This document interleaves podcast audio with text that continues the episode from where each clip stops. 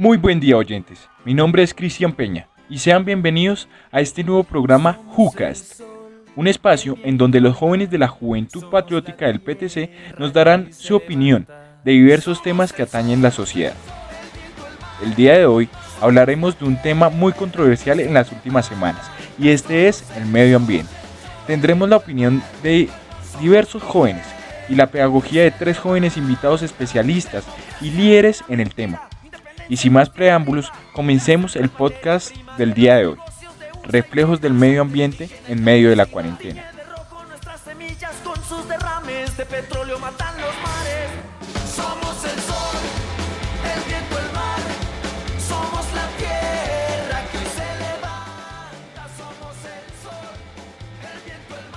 Daremos la introducción al tema de hoy preguntándole a diferentes jóvenes de la ciudad de Bogotá lo siguiente. ¿Qué impacto cree que ha tenido la cuarentena en el medio ambiente? Siendo así, escuchemos sus respuestas. Ha sido positiva, que nota que reconozcamos la importancia de cuidar el planeta, especialmente que seamos conscientes que cambiar nuestros hábitos sí es posible, pero no se puede quedar en un discurso, porque la otra cara de la pandemia nos muestra que también se ha incrementado la utilización de plásticos de un solo uso, materiales como el icopor, el consumo de energías no renovables, etc. Creo que esto debe ser un llamado de atención para que profundicemos en otras alternativas mucho más amigables. Además, ahondar en la discusión sobre la seguridad alimentaria incentivar a la gente para que eh, haga huertas caseras, la debida separación en la fuente y compostaje. Debido a la cuarentena se ha notado una baja considerable de los gases de efecto invernadero alrededor de todas las ciudades del país además de una disminución del CO2 que se presentaba en el aire y por lo cual estábamos en alerta amarilla. Pienso que tiene que ver con la mitigación de los impactos que genera la actividad humana diaria en relación con su ejercicio o su utilización de los diferentes recursos que el día a día les da, tal como son el transporte público e incluso la disposición de escenarios públicos como parques, avenidas y demás. Y eso a su vez genera la disposición de residuos eh, en las que en estos momentos en cuarentena pues la ciudadanía en general no está proporcionando al medio ambiente.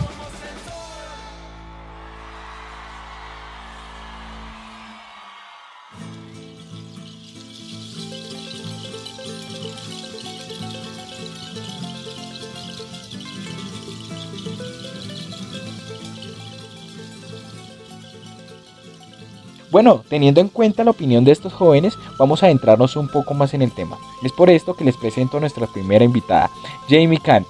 Bueno, Jamie, cuéntanos, ¿cuál es tu análisis de los efectos del aislamiento en la calidad del aire?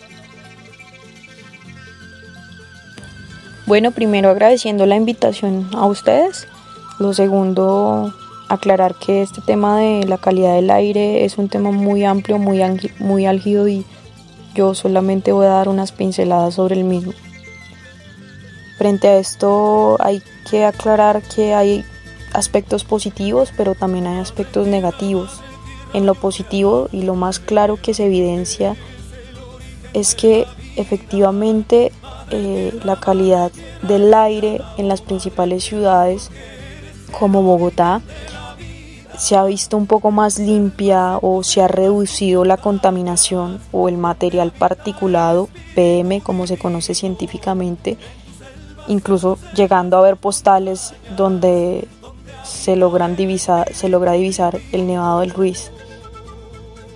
Esto obviamente es, es efecto de la cuarentena y es allí donde se empiezan a reducir las fuentes fijas a través de la producción industrial y las fuentes móviles a través de los vehículos y el uso de, eh, combustibles.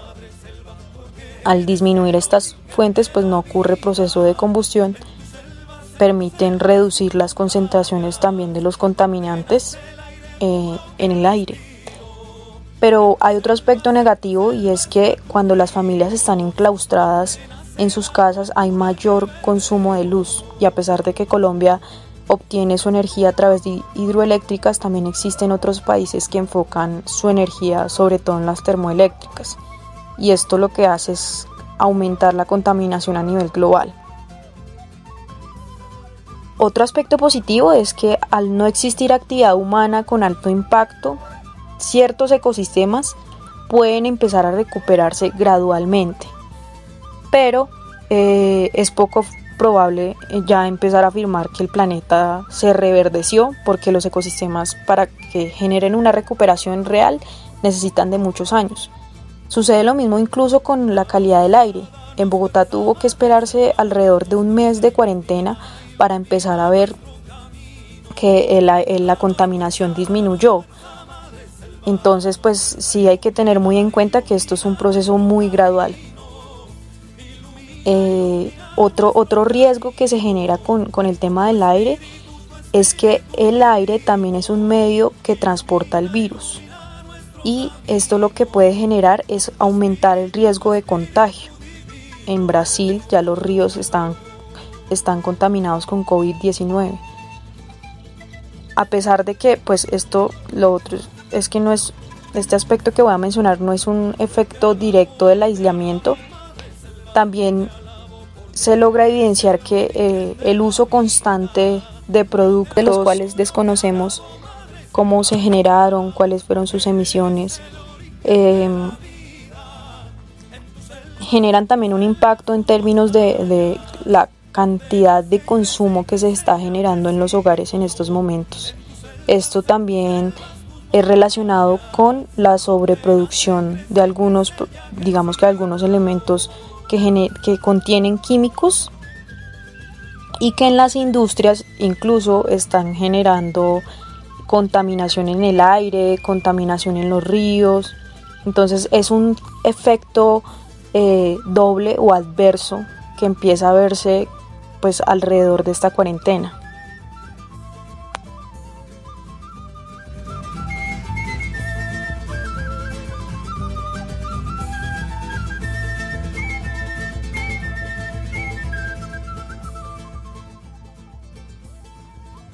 Y acabamos de escuchar la respuesta de Jamie, la cual nos aclara diferentes dudas en el tema.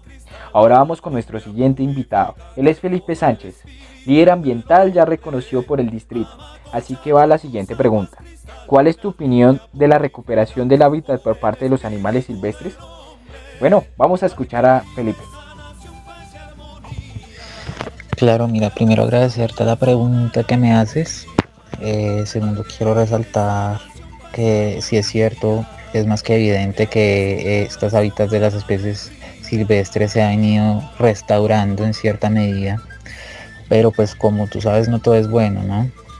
Aunque digamos que si la restricción de que nosotros las personas estemos en la calle ha reducido el nivel del ruido, ha reducido bastante la contaminación que hay y por ende pues se está como también no solo restaurando el hábitat de, estas especies silvestres sino digamos en sí el tema de calidad del aire y todo lo demás.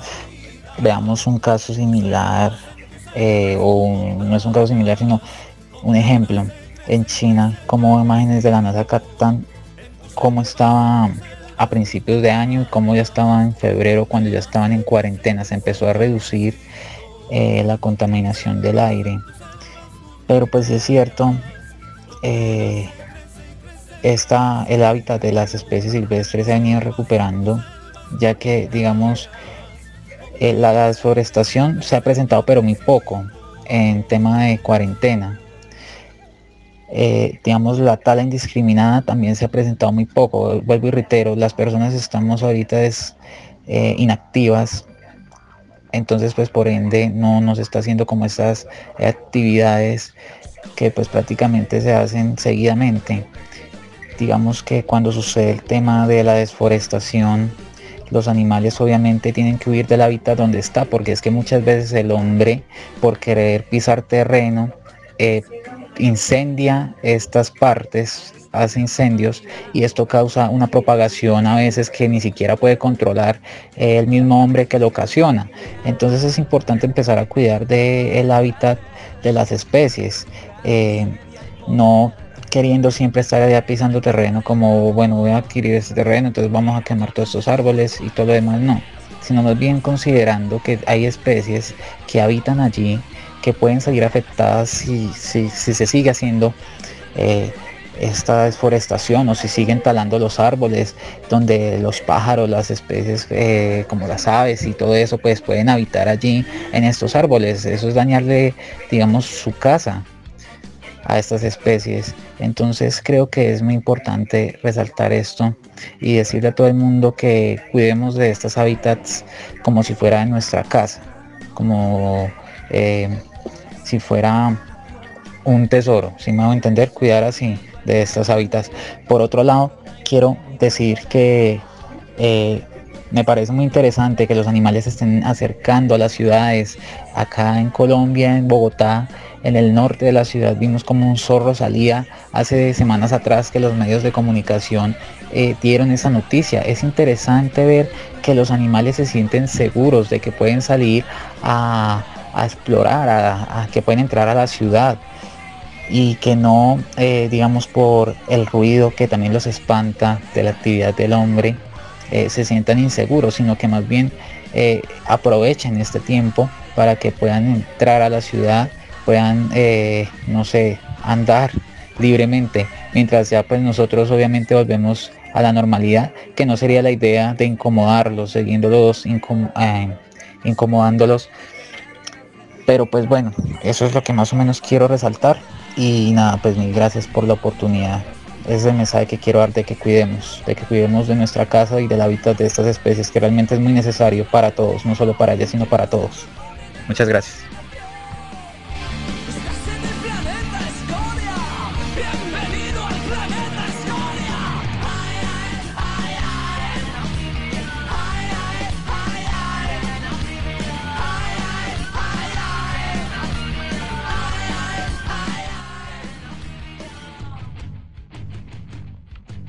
Muy valiosas las aportaciones que nos hace Felipe a nuestro conocimiento, ya que son temas que pues muchos de nosotros no, no, sabíamos. Ahora vamos con nuestra última invitada, ella es Laura, ella es una líder ambiental de la localidad de Kennedy de Bosa, pertenece al colectivo Catarsis, el cual lucha para la protección del medio ambiente. Bueno Laura, para ti va la siguiente pregunta. ¿Cómo se están manejando los residuos de bioseguridad a raíz de las contingencias tomadas por el COVID-19? Bueno, vamos a ver Laura qué nos dice. Escuchémosla. Bueno, mm, para responder la pregunta que se menciona, eh, en el tema de, los manejos de los residuos, con el tema de la pandemia o el impacto que se está generando, es un impacto demasiado altísimo. Porque pues al generar eh, prevenciones, eh, partes de cómo, sí, de prevenir y protegernos sobre el tema de la pandemia, de, la pandemia sanitaria del COVID-19, pues se genera una variedad de, elementos, ¿cierto? Que son los tapabocas, que son los eh, guantes, eh, las batas, mm, las coffee, todos estos implementos que son desechables donde, por ejemplo, algunos de los acuerdos o protocolos que se está mencionando y se dan aún en debate y para 11 consultores de odontología o de medicina, clínicas privadas de medicina es que tienen que utilizar dos batas, tres batas eh, al día. Eh, y a veces se está mencionando que bata por paciente que entienda. Entonces uno hacer un análisis muy superficial de que más o menos un, un, odontólogo, un ortodoncista o un médico atienda de a cinco pacientes al día, uno. Entonces son cinco batas de un solo. Que haya una clínica donde hayan 10 odontólogos o donde hayan tres médicos. Entonces se va aumentando esta cifra. Entonces el consumo es bastante. Ahora, pues hace poquito llegó la noticia de nuestro bello y hermosa vecina Doña Juana, que es el relleno sanitario de Doña Juana, eh, que también colapsó nuevamente, colapsó en el, en el 2015, vuelve a colapsar ahorita en el 2020, ya con un problema muchísimo mayor que es el, tema del suelo. Entonces también uno mira el proceso de, de recolección de los residuos. Entonces, al aumentar el consumo de estos, de estos elementos, eh, ya habían viniendo unos estándares eh, del consumo, ¿cierto? Entonces, que pues Bogotá a diario, los habitantes de Bogotá, las personas que vivimos aquí en Bogotá, eh, se consumen unos 7, se, se salen 7 mil toneladas día de, residuos generales, donde pues más o menos significa que, que por mes salen 180 mil toneladas, valores aproximados. Significa que nosotros como habitantes por persona estamos consumiendo entre 22 23 kilogramos eh, estamos consumiendo no estamos generando perdón estamos generando residuos eh, de esa magnitud. Entonces uno piensa a, unir todo eso que la empresa que está encargada de recolectar estos residuos biológicos que se generan en los espacios hospitalarios, de los consultorios de ontología, eh, de los consultorios privados, eh, todo eso pues lo realiza Ecocapital. Y aún así pues uno dice, no, pues Ecocapital va a desarrollar un proceso de, de, disposición final de estos residuos biológicos diferente, pero pues no. Aún no ha mencionado otro nuevo protocolo, pues el que aún se sigue manejando, que se Ecocapital recoge estos residuos eh, va a una planta de tratamiento especial para el tema de desinfección, para mirar otros patógenos que se desarrollan en estos residuos y de ahí se trasladan al, al, al, relleno sanitario de Doña Juana. Entonces, el manejo de nuestros residuos, el consumo de nuestros residuos eh, durante esta pandemia es bastante grandísima había visto una noticia también que en Estados Unidos ya se encuentran tapabocas tirados ahí al frente de los centros comerciales. Hubo otra noticia también, pues que se, se notó casi viral en las redes sociales, que se mencionaba el tema de que ya hay tapabocas o algo en nuestros ecosistemas. Entonces, carajo, eh, utilicemos los implementos, pero también lleguemos a manejar una disposición final para ver, mirar cómo podemos manejar todo este proceso de, disposición de nuestros residuos.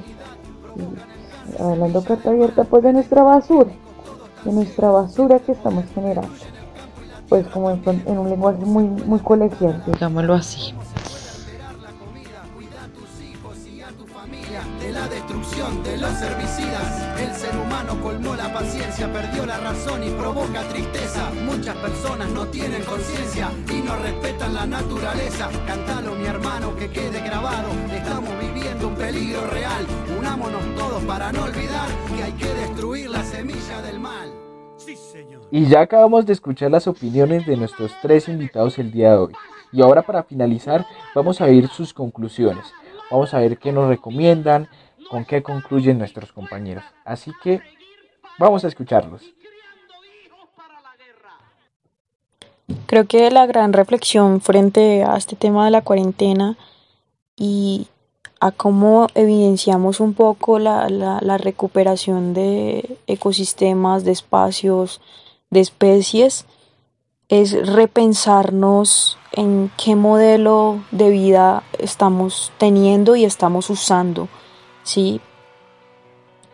En términos generales hemos evidenciado cómo este modelo económico y político del neoliberalismo ha destruido no solamente al hombre, sino también ha destruido la naturaleza y, lo sigue haciendo.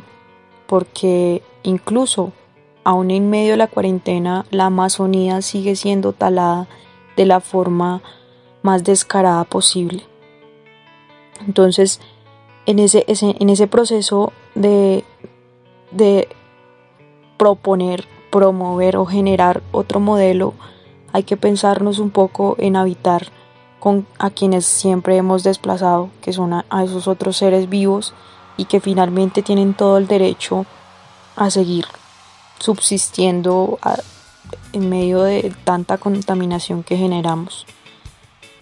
Como seres humanos pensarnos incluso en otras posibilidades de movilizarnos, de cuidarnos, de cuidar al otro, que esto no solamente sea en medio de la pandemia, el tema del cuidado, sino que también logre implementarse como algo ya natural y establecido en todos los seres humanos, el cuidado entre nosotros y el respeto, el respeto entre nosotros y sobre todo el respeto sobre aquellos y a, a quienes ya hemos desplazado de sus hábitats, de sus ecosistemas. Esa es como mi reflexión final, es a repensarnos otro modelo que el neoliberalismo pues ya está socavado y mandado a recoger. Bueno, pues en conclusión es que eh, debemos estar muy conscientes de nuestro consumo. Hay que consumir el tema de, medidas de prevención y protección, sí, pero podemos bajarle el consumo a otras cosas. El consumo de plástico desde lo más pequeño a lo más grande, ¿no? Eh, por ejemplo, los pitillos. Eh, personalmente me parece un consumo absurdo e innecesario. Consumo también, no solamente plástico, sino otras cosas. El tema tecnológico de, estar a la moda del último celular que salga. Eh, eso también es un consumo innecesario. Tengamos nuestra medida de tecnología que necesitamos y que sea necesaria y suficiente, eh, más no de por moda y por estar cambiando por moda. Entonces, estar en, esta, pues esta pandemia también ha hecho esa reflexión. No, no lo considero como muchos otros, otros autores o personajes que mencionan o citan que este virus es la venganza de la madre tierra, la venganza de la naturaleza. No, eh, eh, es algo que debemos mirar otras alternativas de solución, eh, ser conscientes de nuestros consumos y nuestros actos, nuestras acciones, si realmente que están generando son si son beneficiosas, si no lo son beneficiosas, que lo es, ¿sí? Seguiremos consumiendo, sí, es algo eh, nato desde el ser humano, estar consumiendo, pero vuelvo y lo digo, es saber qué consumimos y qué beneficio tiene eso que estamos consumiendo. Entonces, pues eso es como mi parte de la reflexión con el tema de manejo de residuos. Mm, esperar de verdad de que salga en un acuerdo o mirar en el transcurso de nuestro gobierno del, gobierno ahorita, el presente, qué, protocolo, qué medidas va a tomar, tanto con, con los manejos de los residuos, con, las normatividades que se tienen, si están siendo aptas, si están cumpliendo bien su función eh, para evitar otra catástrofe más o aumentar el, el, daño que está pasando en el relleno sanitario Doña Juana no podemos ser indiferentes al tema. Es algo que nos va a caer encima a la ciudad. Es algo que afecta a la salud pública, afecta el ambiente, afecta a los ecosistemas, afecta muchas cosas.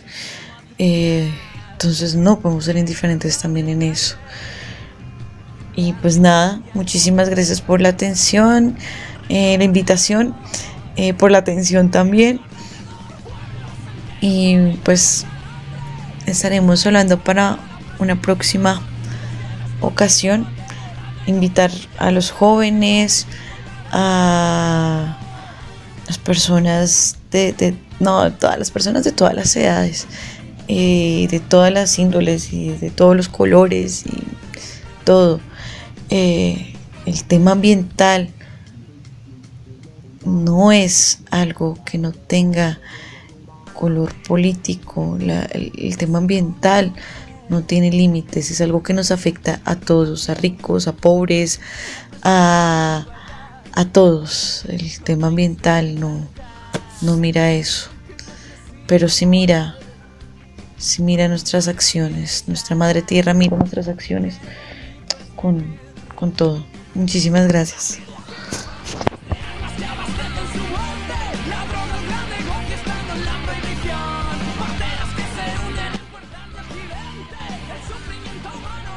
Bueno, mis queridos oyentes, con esto terminamos el tema del día de hoy. Espero haya sido de su agrado, que hayan aprendido cosas nuevas Y bueno, nos vemos en un próximo podcast. Y recuerden que están en Jucas. Hasta luego.